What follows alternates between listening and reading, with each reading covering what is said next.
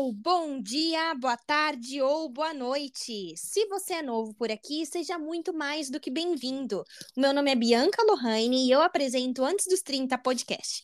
Mas, se você já me acompanha de episódios anteriores, seja bem-vindo novamente. Estou muito feliz por ter você aqui também. Gente, atualmente, quem é que não conhece uma pessoa que já ouviu falar? Nossa, Fulano tem direito à dupla cidadania. Ou até mesmo você que está nos ouvindo agora tem direito à dupla cidadania, mas não sabe exatamente como ter acesso a isso. Para a gente esclarecer essa e outras dúvidas, contamos com a participação de Ariane. Ari, seja muito bem-vinda e, por favor, se apresente para nós. Oi, Bianca. Ai, eu que agradeço o convite. É uma honra estar aqui com você. Então, eu sou a Ariane. No momento, eu estou morando no Brasil, moro em Foz do Iguaçu, no Paraná uma cidade bem conhecida devido às atrações turísticas. Eu sou graduada e pós-graduada na área de gastronomia, mas acabei passando por uma transição de carreira, então hoje eu trabalho com terapias breves, como reiki, teta healing e constelação familiar. Caramba, que mix de personalidade, assim, uma pessoa bem completa. É, Ari, tô bem feliz por ter você aqui, por conhecer um pouco mais da sua história, né? Você falou que atualmente você mora no Brasil, mas uhum. você já foi cidadã do mundo, né? Então eu queria que você compartilhasse com a gente quando foi que você saiu do Brasil pela primeira vez, é, se você já conhecia outras pessoas que tinham tido essa experiência e, e basicamente o que te motivou a sair do Brasil. Uhum. Então, desde criança sempre foi um sonho. Quando eu via as fotos, os vídeos de outros lugares, ou quando alguém próximo a mim viajava, eu sempre pensava: um dia vai ser eu. E como já haviam pessoas da minha família que tinham reconhecido a cidadania e já tinham morado fora, eu sabia que isso era muito possível, que era bem possível tornar esse sonho real. Então, eu até vejo alguns memes na internet, você já deve ter visto também, quando as pessoas chegam nos pontos turísticos, elas olham e vão embora, falam, ai, nem era tudo aquilo, né? E para mim foi completamente diferente. Quando eu chegava nos lugares, eu ficava assim impactada, eu ficava em choque. Para mim era, foi realmente assim um sonho realizado. E é, co completamente diferente, né, dessa experiência que as, as outras pessoas tiveram. Para mim foi um sonho de criança mesmo. Eu ficava tipo uma criança lá encantada. Caramba! E assim, desde que você saiu do Brasil pela primeira vez, até que você de fato tivesse acesso à sua dupla cidadania, esse foi um processo longo e eu acho que assim, para tirar essa dúvida que todo mundo tem, foi um processo caro? Então, a primeira vez que eu fui foi para tirar a cidadania. E aí ah, eu acabei entendi. conhecendo outros lugares, né? Então, as dúvidas, né, que todo mundo tem, eu acho que é se é caro. Isso é muito relativo. É, se você faz com assessoria, você vai acabar gastando mais. Se uhum. você precisa pagar para morar, você vai gastar mais. Aí tem o caso de você fazer o pair durante o processo de cidadania, que você acaba economizando muito. Ou tem outros programas, eu não vou lembrar o nome agora, mas tem alguns que você troca trabalho é, pela residência. Então, também você acaba economizando um monte. Eu já vi várias pessoas que fizeram assim. Então, depende muito é, do que você costuma comer, qual que é o seu estilo de vida o meu ponto de vista é que os maiores gastos é com moradia e alimentação. É, porque lá você até paga assim algumas taxas para reconhecer a cidadania, só que não é tão caro. O maior gasto mesmo seria com moradia e alimentação. E aí, fazendo o au pair, eu consegui economizar bastante aí.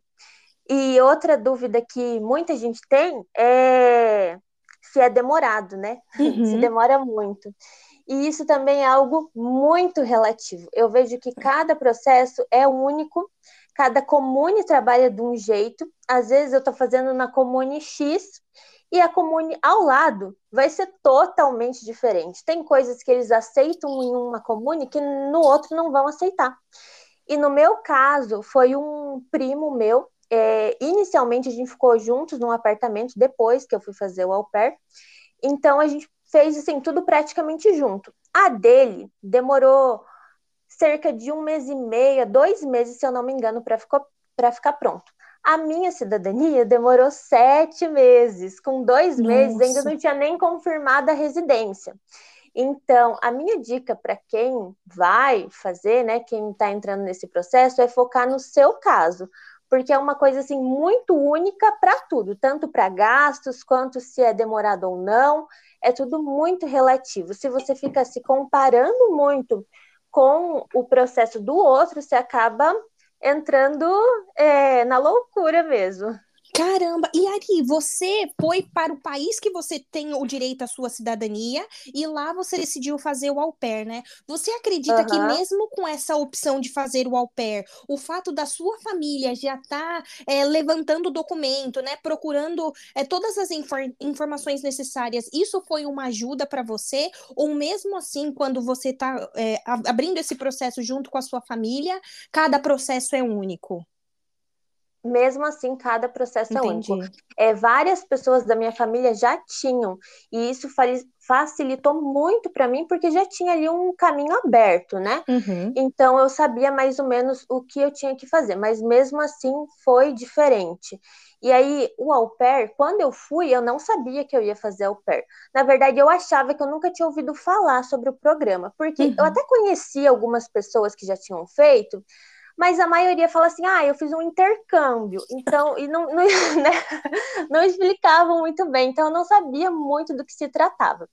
Até que um dia eu fui tomar café com uma amiga minha, Gabi, e ela comentou sobre o programa mesmo, né, Au Pair.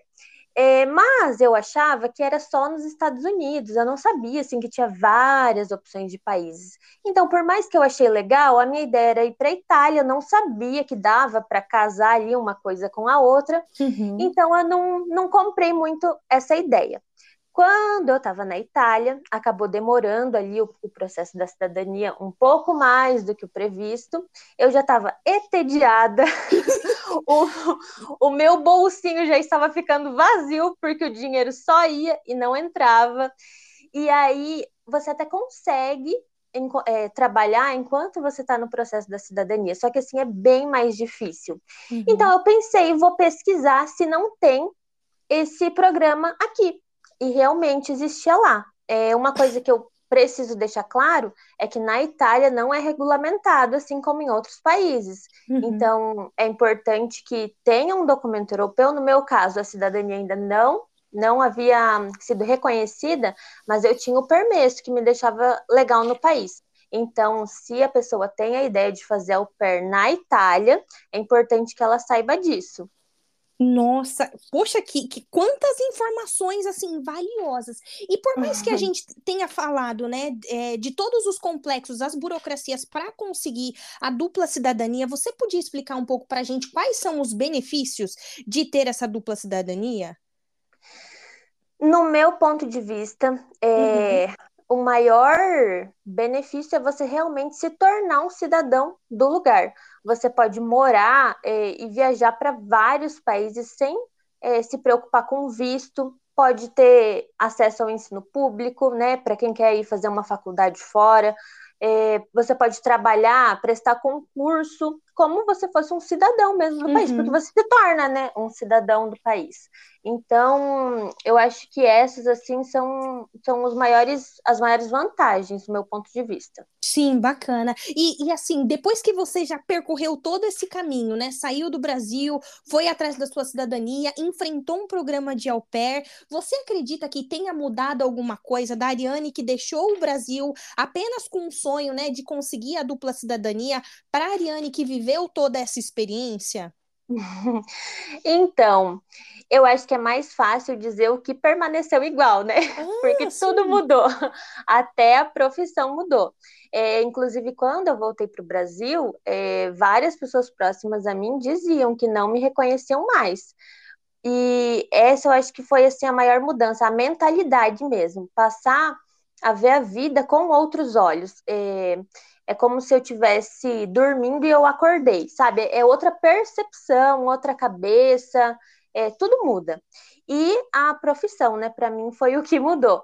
Eu era muito encantada com o que eu fazia, eu trabalha, trabalhei anos em hotel, é, que aqui na minha cidade não né, é muito turística, então eu gostava, eu estava super feliz com aquilo. E para eu ir para a Itália, era algo que casava com isso, porque eu poderia aprender muito mais sobre a gastronomia. Eu aprendi, inclusive, fiz muitos cursos lá. Uhum. É, só que reconhecer a cidadania são assim muitas emoções, tem muitos altos e baixos. E fazer o pé também são muitas emoções. Você fica na casa de uma família que você nunca viu na vida, que tem costumes completamente diferentes do seu. E eu acho que, assim, para ambos a terapia precisa estar em dia. no meu caso, no meu caso, eu fui fazer os dois juntos e a terapia não estava em dia. E aí foi bem desafiador. Foi aí que eu comecei a buscar pelas terapias, comecei a estudar sobre autoconhecimento para conseguir gerenciar as minhas emoções ali. E foi ali que eu me encantei cada dia mais assim parecia que era isso que eu queria para minha vida, é como se eu tivesse me encontrado. Então hoje eu ainda gosto muito de cozinhar, mas eu não me vejo mais trabalhando com isso. Hoje o que eu gosto mesmo de fazer é trabalhar com autoconhecimento. Nossa, caramba. E assim, eu vou fazer, assim, abrir o coração mesmo. É, você comentou que você também faz constelação familiar, né? Uhum. Antes de eu viver toda essa experiência que eu vivo agora, eu precisei fazer uma constelação familiar e foi assim, sabe quando tem um, uma virada de chave dentro de mim que que é uma coisa que a moça falava muito, né? Que eu tinha que honrar, mas que eu não tinha que compreender, eu não tinha que aceitar, era, era simplesmente honrar para que a minha vida conseguisse andar para frente. E, e, assim, é uma coisa incrível. Então, eu quero muito conversar com você sobre dupla cidadania, experiência fora do Brasil, mas a gente não pode deixar essa, essa informação passar, né? Porque se alguém estiver ouvindo a gente e por algum acaso já tiver ouvido falar sobre constelação familiar, até o próprio reiki, olha, são coisas que eu não consigo explicar com palavras, mas eu apresento a minha vida, porque tem uma Bianca depois de toda essa terapia e uma antes. São pessoas totalmente diferentes diferentes. Sim, realmente é um divisor de águas. E eu acho legal explicar, eu sempre explico isso para quem vai reconhecer a cidadania, que nós não herdamos só as características físicas da nossa família, né? Tipo a cor dos olhos, o cabelo, o jeito de andar nós herdamos também os traumas, os hábitos, os costumes, o, o jeito de agir, de pensar, e isso até sete gerações. Então, Caramba. pensa só, é para quem quer né, reconhecer a cidadania. A maioria das nossas famílias que veio da Itália para o Brasil foi fugindo de fome, foi buscando uma uhum. vida melhor. Teve, eles vieram de navio, né? E teve muita gente que morreu dentro do navio. Da minha família, eles vieram em cinco e dois ou três faleceram no navio. Então pensa como foi uma coisa traumática. Aí agora nós queremos fazer o caminho inverso. Para o nosso inconsciente, muitas vezes isso não faz o menor sentido. E aí é que algumas pessoas não entendem porque às vezes a gente se sabota, porque a gente quer alguma coisa, mas não dá certo, porque ali em algum nível o nosso inconsciente tenta nos proteger, né? É como, for, como se fosse uma medida de segurança mesmo.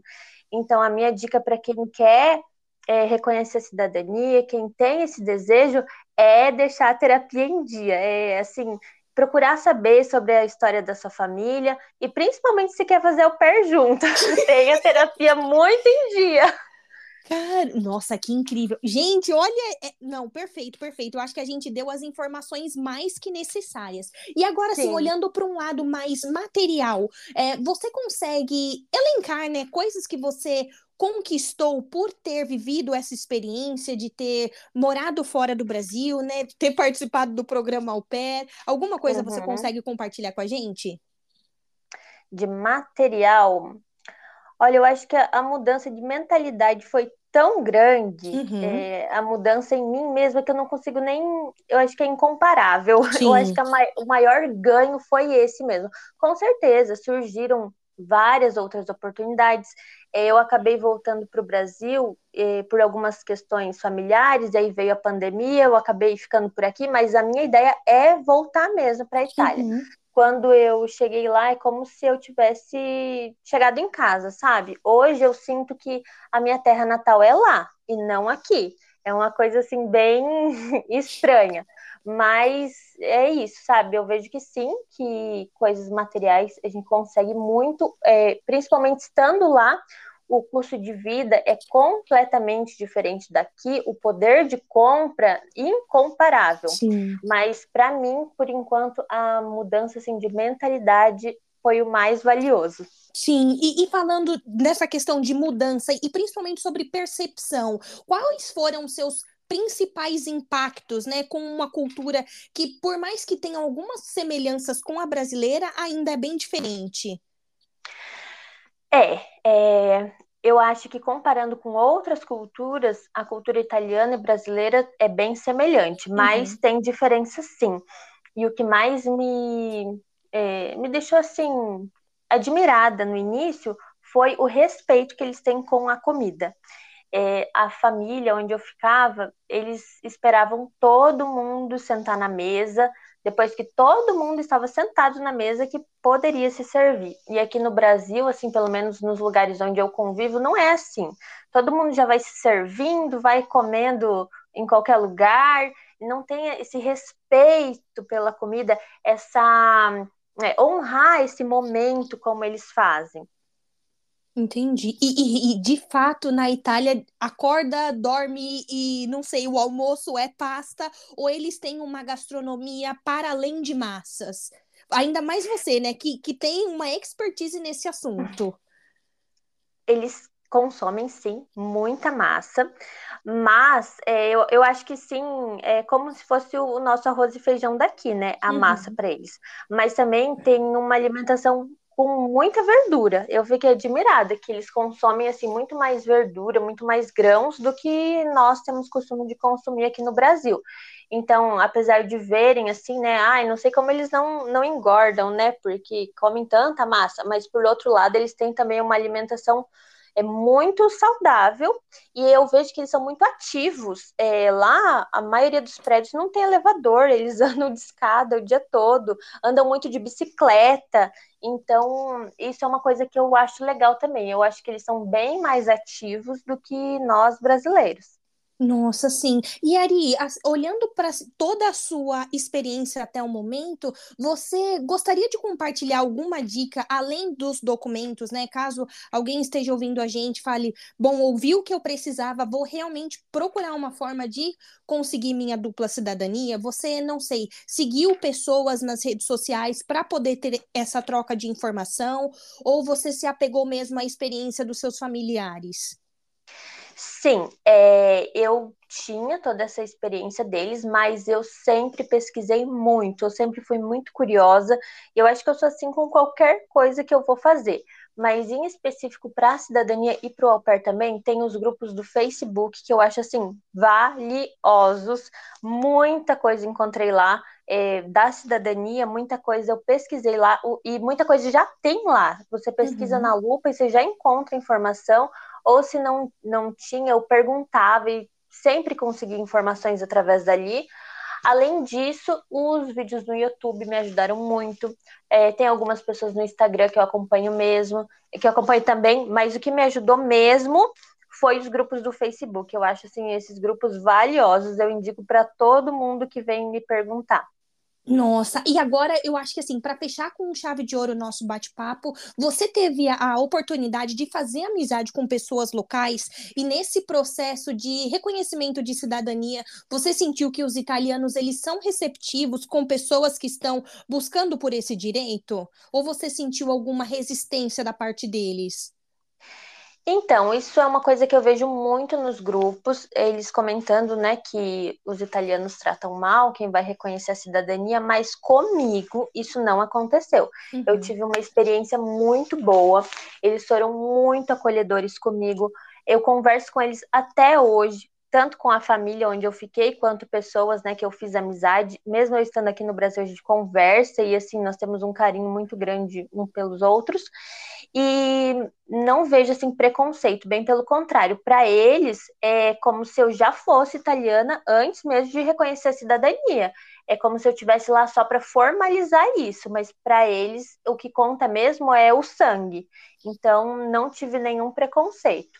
Sim, entendi. E eu acho bacana que durante toda a sua fala você fala muito assim, é minha experiência, né? Tanto que você comparou o seu processo com o do seu primo e, ó, a minha experiência foi assim, o do meu primo foi mais, mais rápido, né? E agora você Sim. falando sobre essa afetividade com os italianos, também na sua experiência, foi uma coisa muito positiva, diferente de coisas que a gente vê frequentemente na internet. E eu acho muito bacana quando a gente mostra esses dois lados da moeda para que as pessoas não se é, fechem numa casinha dizendo: ah, se todo mundo falou que é ruim, deve ser ruim comigo também. Porque talvez com você seja diferente. A gente só precisa se permitir é, extravasar e, e explorar essas áreas desconhecidas da vida. Sim, com certeza. Eu, eu sempre falo isso. Essa é a minha experiência. E eu não me baseio muito assim pela experiência dos outros, porque eu aprendi isso vivendo essa experiência mesmo. Uhum. Que cada um tem é, é algo único, sabe? É, eu, igual o do meu primo, a gente fez na mesma cidade, a gente chegou praticamente no mesmo dia e foi processos completamente diferentes, experiências completamente diferentes. Então, quando eu vejo assim algumas críticas na internet, eu não, não levo muito em conta, sabe? Porque eu vejo que cada um é, faz o seu caminho, tem o seu trajeto e são de fato experiências bem diferentes. Nossa, é, é isso, Ari. Temos um episódio. Muito obrigada pela sua participação, pelo seu tempo e mais que isso, por compartilhar sua experiência com a gente. É, como eu te falei no início, o objetivo desse episódio é realmente popularizar a informação e descomplicar.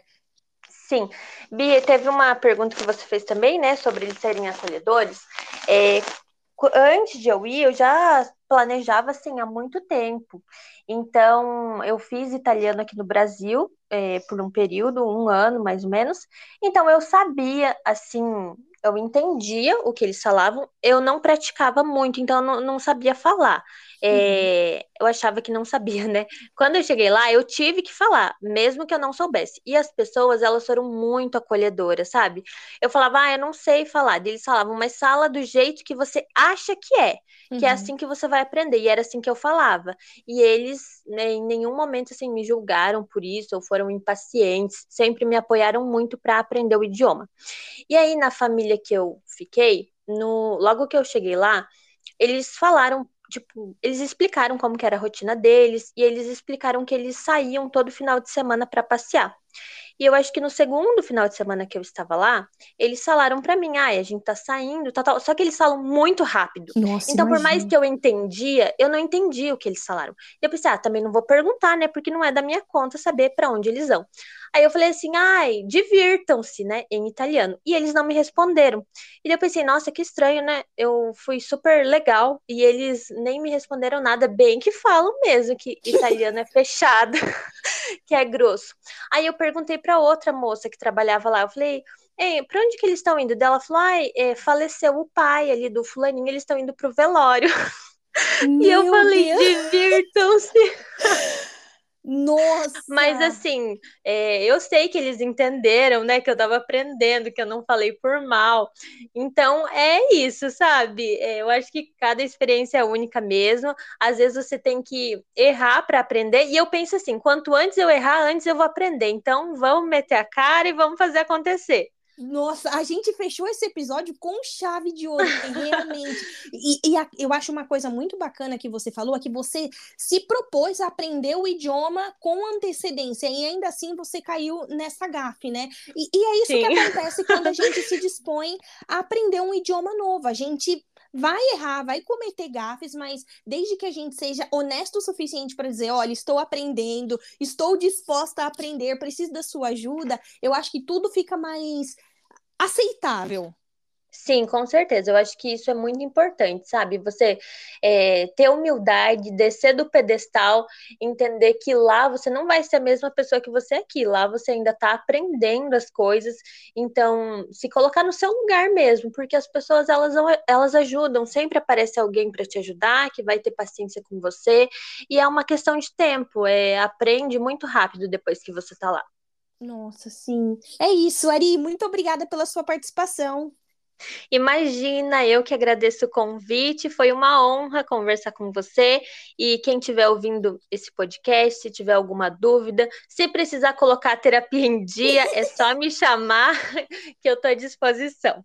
Tá, Joia, muito obrigada, um forte abraço e até a próxima. Até mais. Tchau, tchau.